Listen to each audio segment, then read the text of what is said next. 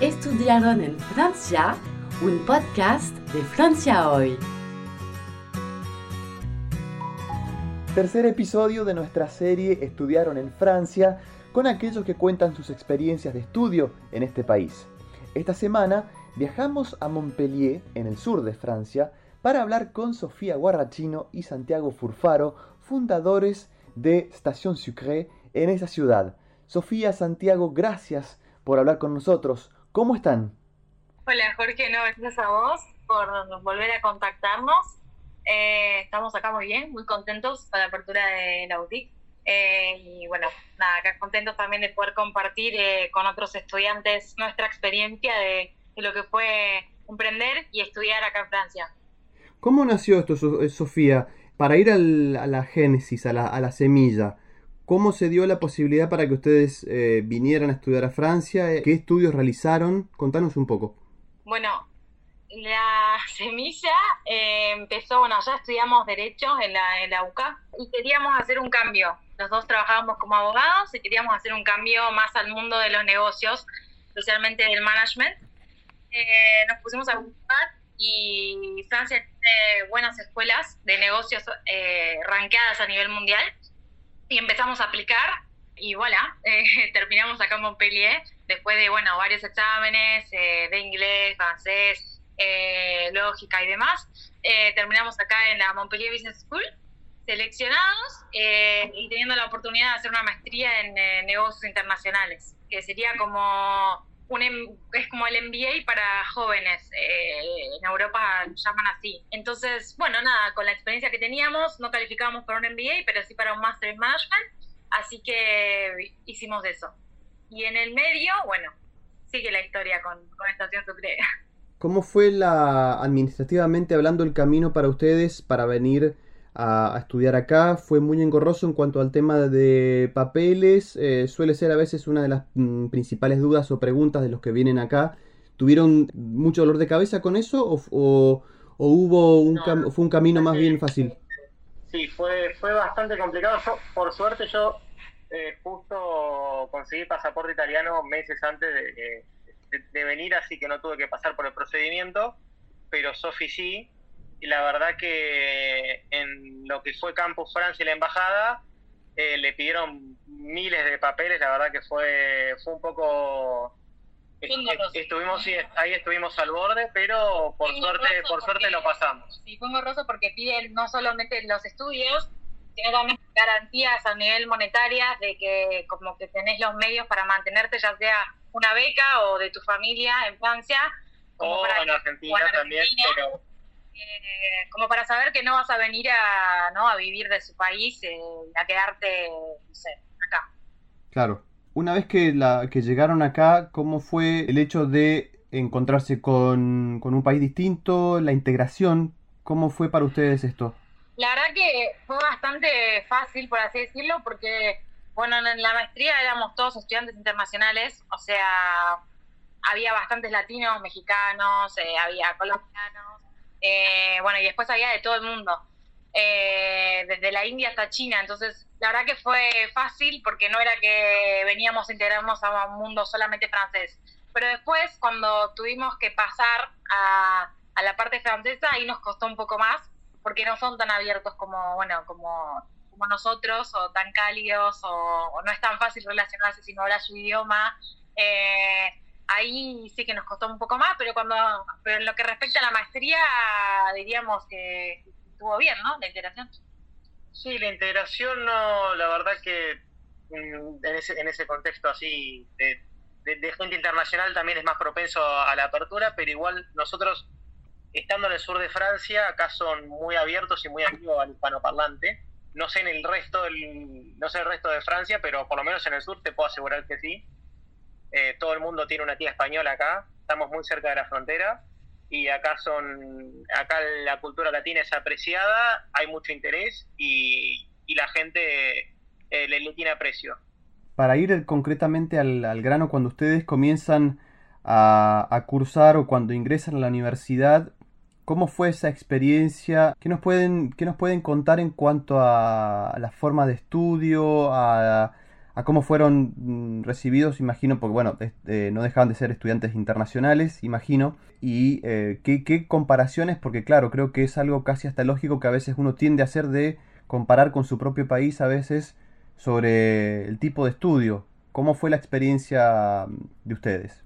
Mira, no sé si fue la mejor, empiezo así, pero la verdad que estuvo buena a nivel internacional y a nivel eh, como como networking que creas y gente que conoces, pero a nivel estudio, eh, calidad, creo que no tiene nada que envidiarle a las universidades argentinas. Sí. Eh, y me sorprendió justamente eso, porque allá pensamos, bueno, no vamos a estudiar una maestría a Europa, eh, no sé, como que pensamos que todo es mejor en otro lado. Y creo que la, la, UCA especialmente nos formó bastante. Que veníamos del rigor académico de la Universidad de Derecho y pasamos a marketing, management, que es otro tipo también, es otro, es otro campo que se estudia de una manera distinta. Entonces, bueno, también es un poco adaptarnos a eso y a la, y a la manera que tienen acá de enseñar que eh, no, no, no, es mejor ni peor, es distinta. Y acá es mucho más libre, mucho más libre, no es tan estructurada de estudiar este libro, estudiar este otro. Eh, entonces, capaz que nos costó un poco adaptarnos claro, nosotros veníamos de, bueno, acá está Jan Vías, o sea, el libro hay que estudiar tomo uno, tomo dos, y es esto. y acá es como no, bueno, mucho más eh, open mind, por así decirlo, mucho más abierto, mucho más interpretación. Sí, eh, como que no hay una respuesta correcta, pero sí la hay, pero es como más libre y nos costó, especialmente, bueno, porque veníamos de, como dice Santi, de la estructura medio cuadrada de de derecho. Más, más, más bien tendientes a lo práctico, ¿no? Eh... Acá, acá, eh. acá sí, son, Sí, hace mucho hincapié en los trabajos grupales, la parte práctica.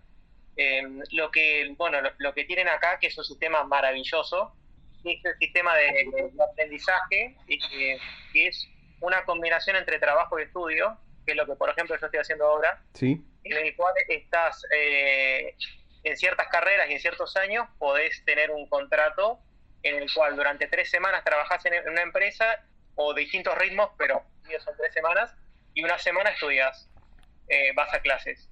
Entonces te permite combinar la experiencia, lo, que el marco teórico con la experiencia práctica, eh, te permite ya ir manos a la obra y, y hacer contacto, incluso también financiarte financiar tus estudios, financiar tu vida.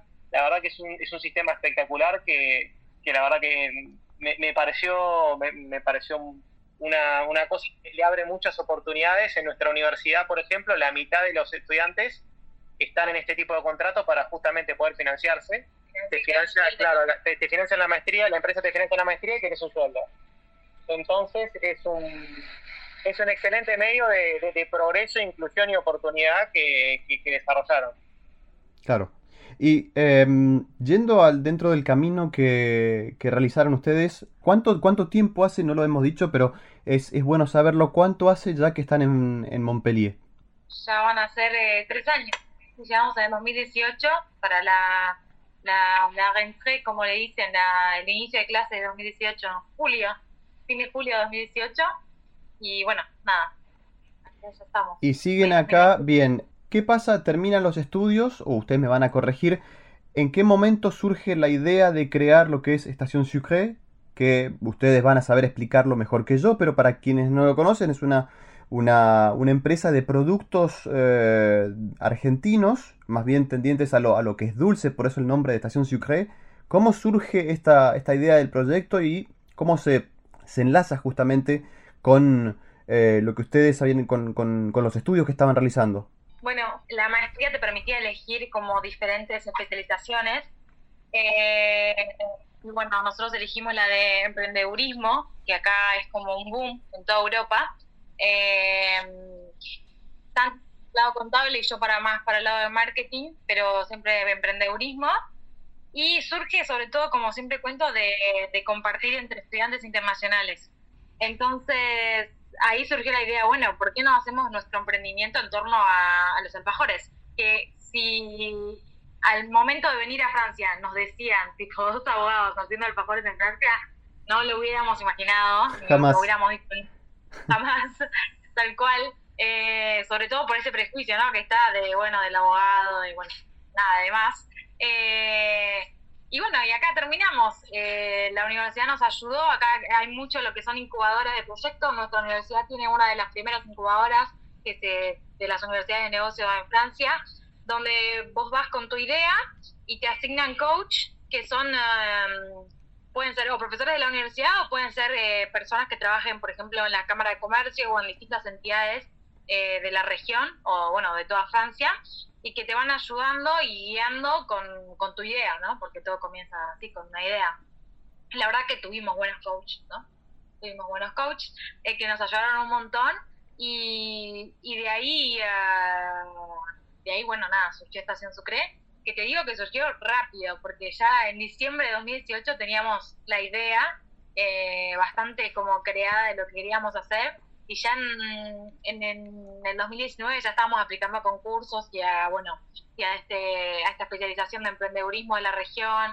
Eh, nada, nosotros bastante lanzados en ese sentido. Desde, ese punto fue más bien positivo, ¿no? El hecho de imaginar, porque de algo que pasa a veces de la idea a la concreción directamente no es algo que, que se ve tan, tan seguido en cuanto a la, a la rapidez lo pudieron concretar eh, muy, muy rápido, como ustedes dicen, ¿no?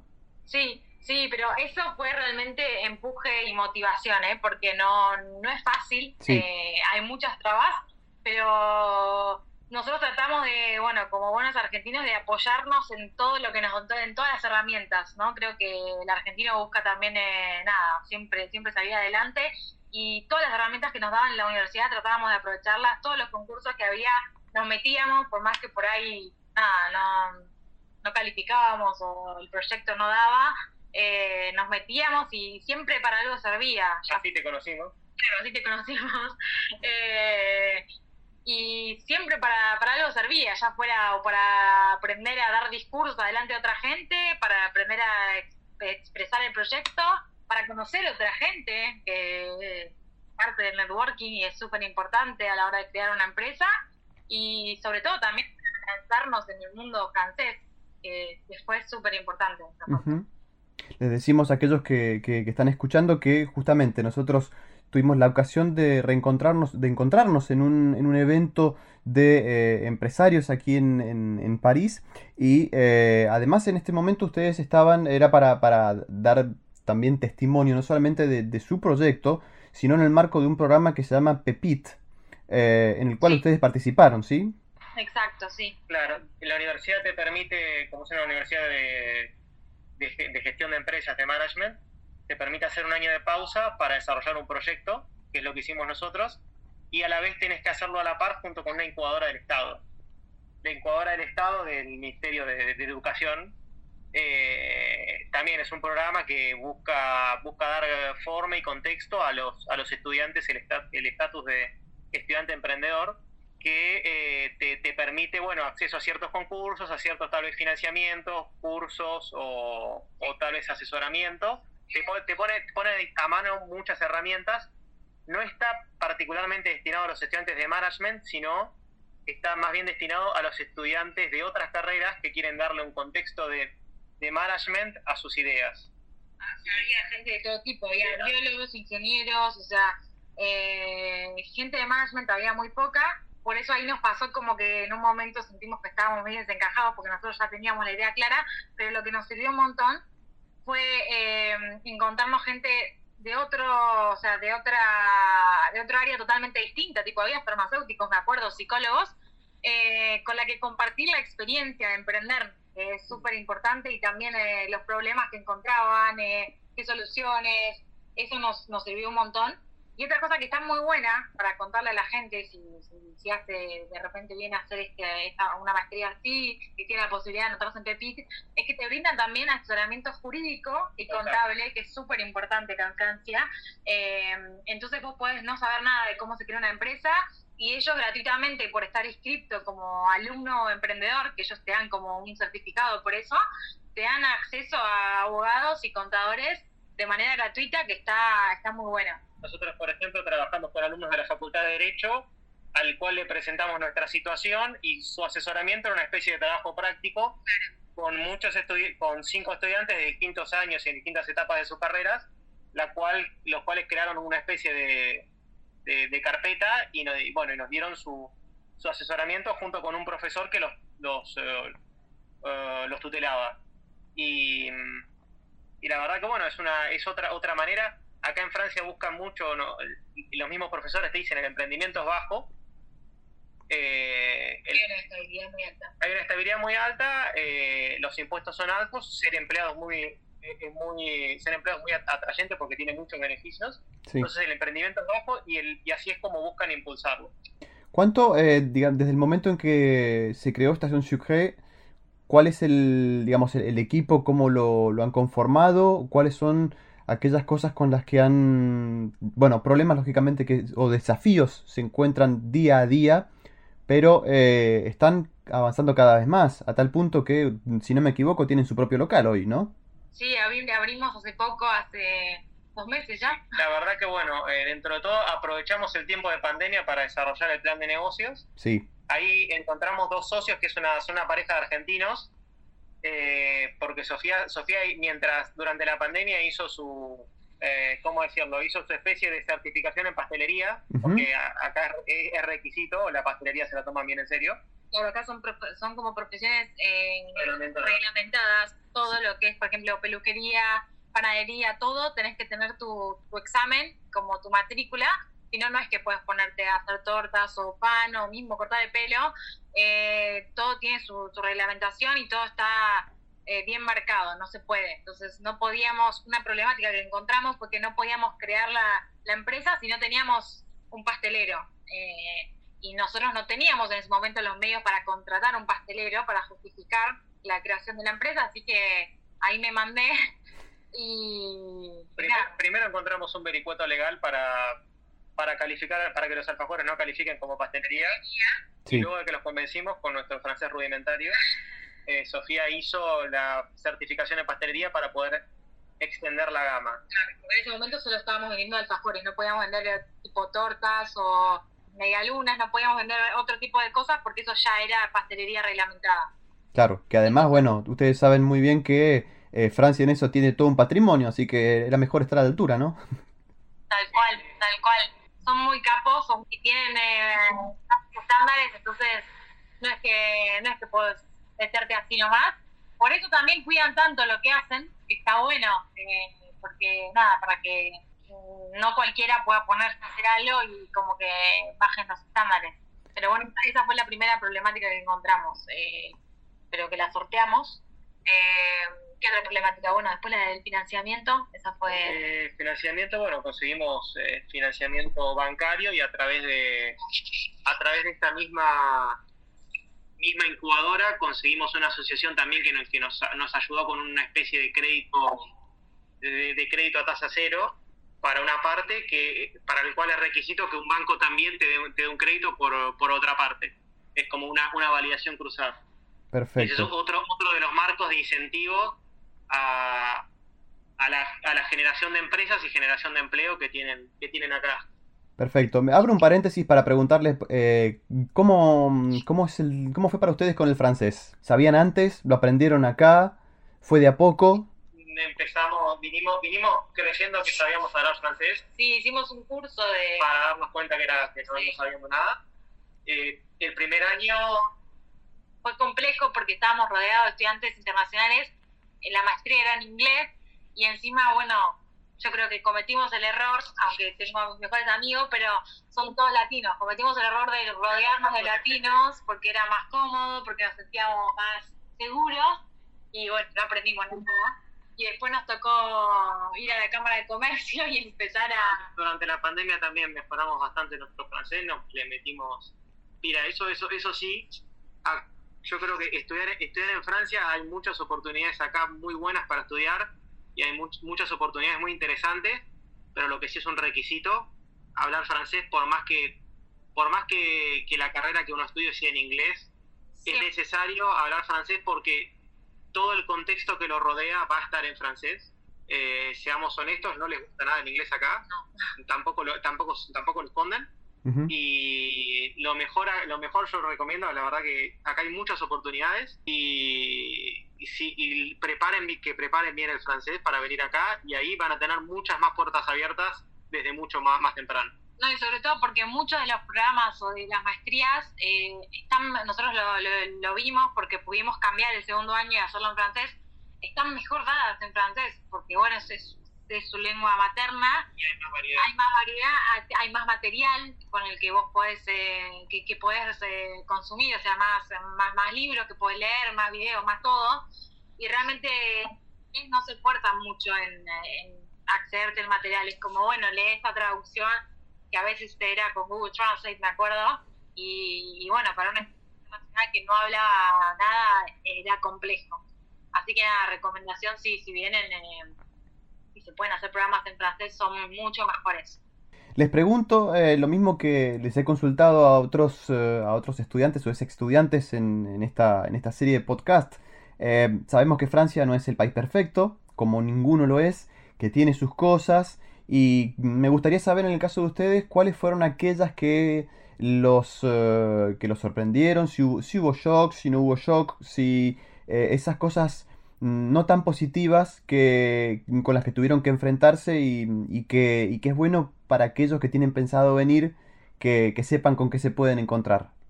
Acá la gente eh, tiene una separación perfecta entre la vida personal y laboral. La jornada laboral de por sí es corta, 35 horas, comparado con Argentina.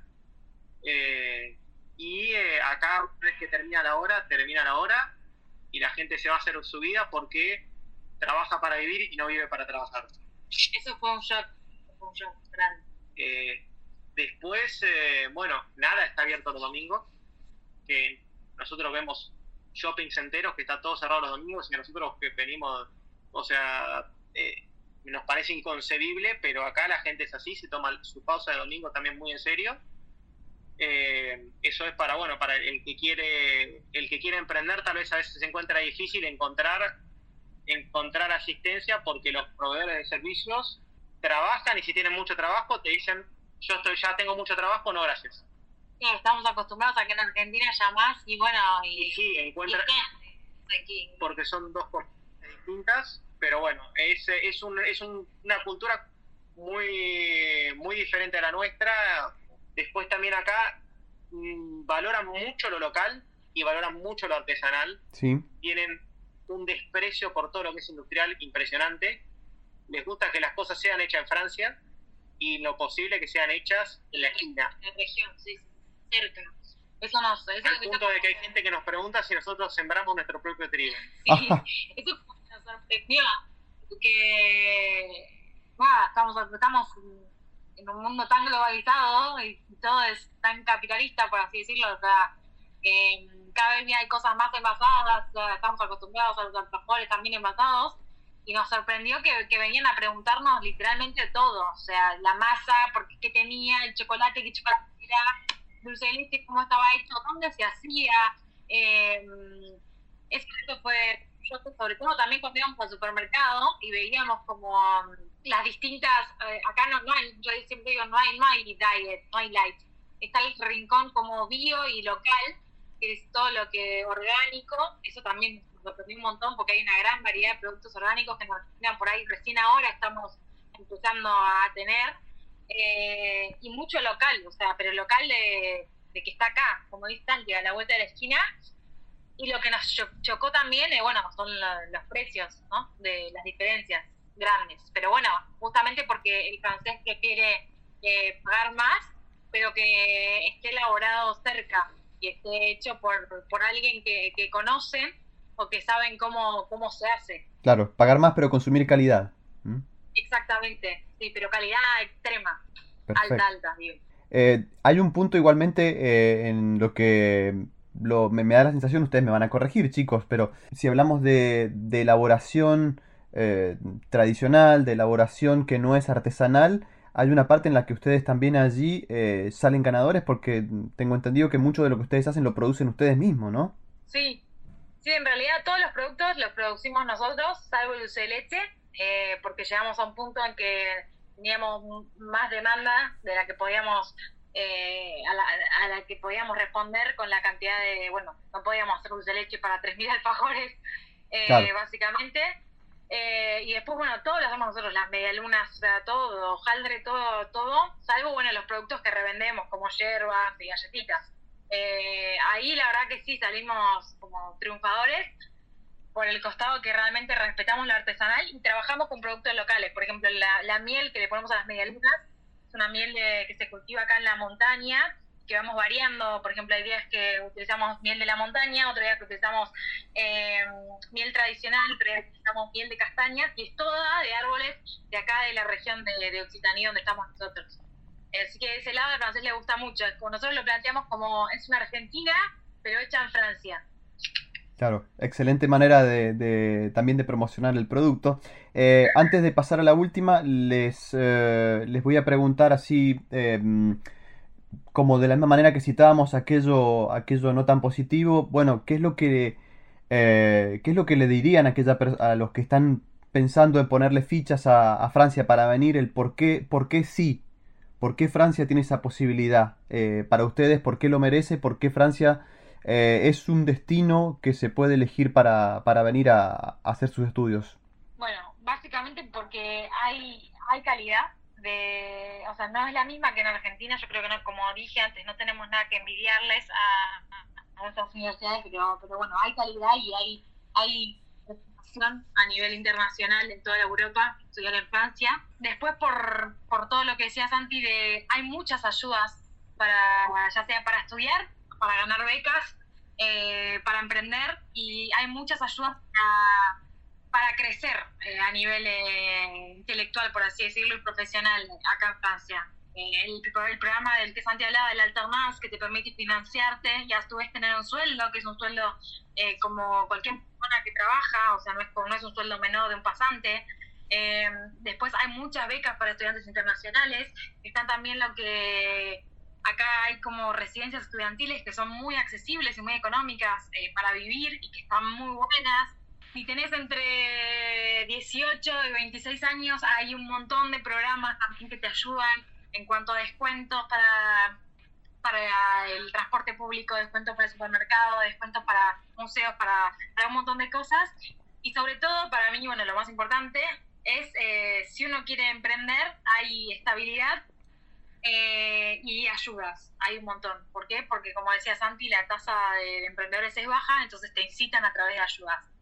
La única contra que encuentro eh, como emprendedora eh, y estudiante es, bueno, el nivel de impuestos, pero es muy alto, pero bueno, después uno lo, ve reflejado en todo lo que es eh, seguridad social, educación, universidad también gratuitas, limpieza, bueno, y demás. pero bueno, yo creo que Francia es un destino a, recomendar. por todas esas cosas, por la estabilidad y porque hay oportunidades no, no es fácil, no es fácil eh, integrarse a otra cultura como, bueno, eh, como lo es en general, pero si uno le mete onda y si uno intenta aprender su idioma, sobre todo, hay oportunidades para, para agarrar y yo creo que el argentino, o sea, que nosotros tenemos mucho eso de, ponerle garra y de, y de, y de laburar, y entonces creo que es un país eh, que tiene muchas herramientas para nosotros. Les hago la, última a ambos. Eh, ¿Cómo ven? Eh, bueno, se ha pasado, ojalá y cruzo los dedos, una de las peores etapas de, la pandemia, al momento al menos que, grabamos este podcast. ¿Cómo ven eh, en el mediano corto plazo a Estación Sucre, al proyecto, a, este, a ese, enorme desafío que ustedes empezaron? ¿Qué proyectos tienen para lo que se viene? Es una pregunta muy buena eh, justo nos va a agarrar en el medio de, bueno, nada, de que estamos abriendo el local, pero a la vez estamos expandiendo otra área que es eh, la venta. Nosotros también tenemos clientes que son restaurantes argentinos a los que les vendemos alfajores eh, artesanales. Entonces, justo nos agarras también eh, expandiéndonos de ese lado. Así que la respuesta nosotros, empezamos, empezamos con el COVID. Entonces, bueno, había muy poco, la verdad que los restaurantes las, sufrieron, que bueno, acá hubo una red de contención, una red de contención muy grande para todo lo que fue el sector, los sectores que tuvieron que cerrar. Y, y bueno, ahora empezaron a, empezaron a salir, ahora con, con el desconfinamiento progresivo empezaron a hacer pedidos realmente grandes que bueno, que vamos a tener que meterle mucha fuerza para poder dar abasto. Y es por eso que, bueno, en el mediano plazo estamos buscando una usina de producción pequeña donde vamos a hacer un laboratorio, usina, bueno, laboratorio de producción. Eh, y quién sabe, tal vez algo, algo salado, ¿no? ¿Por qué no? Estamos, estamos explorando también esa idea, la pastelería, y, bueno, quién sabe en un largo, digo largo, de acá a un año por ahí, hacer también un concepto salado que nos represente.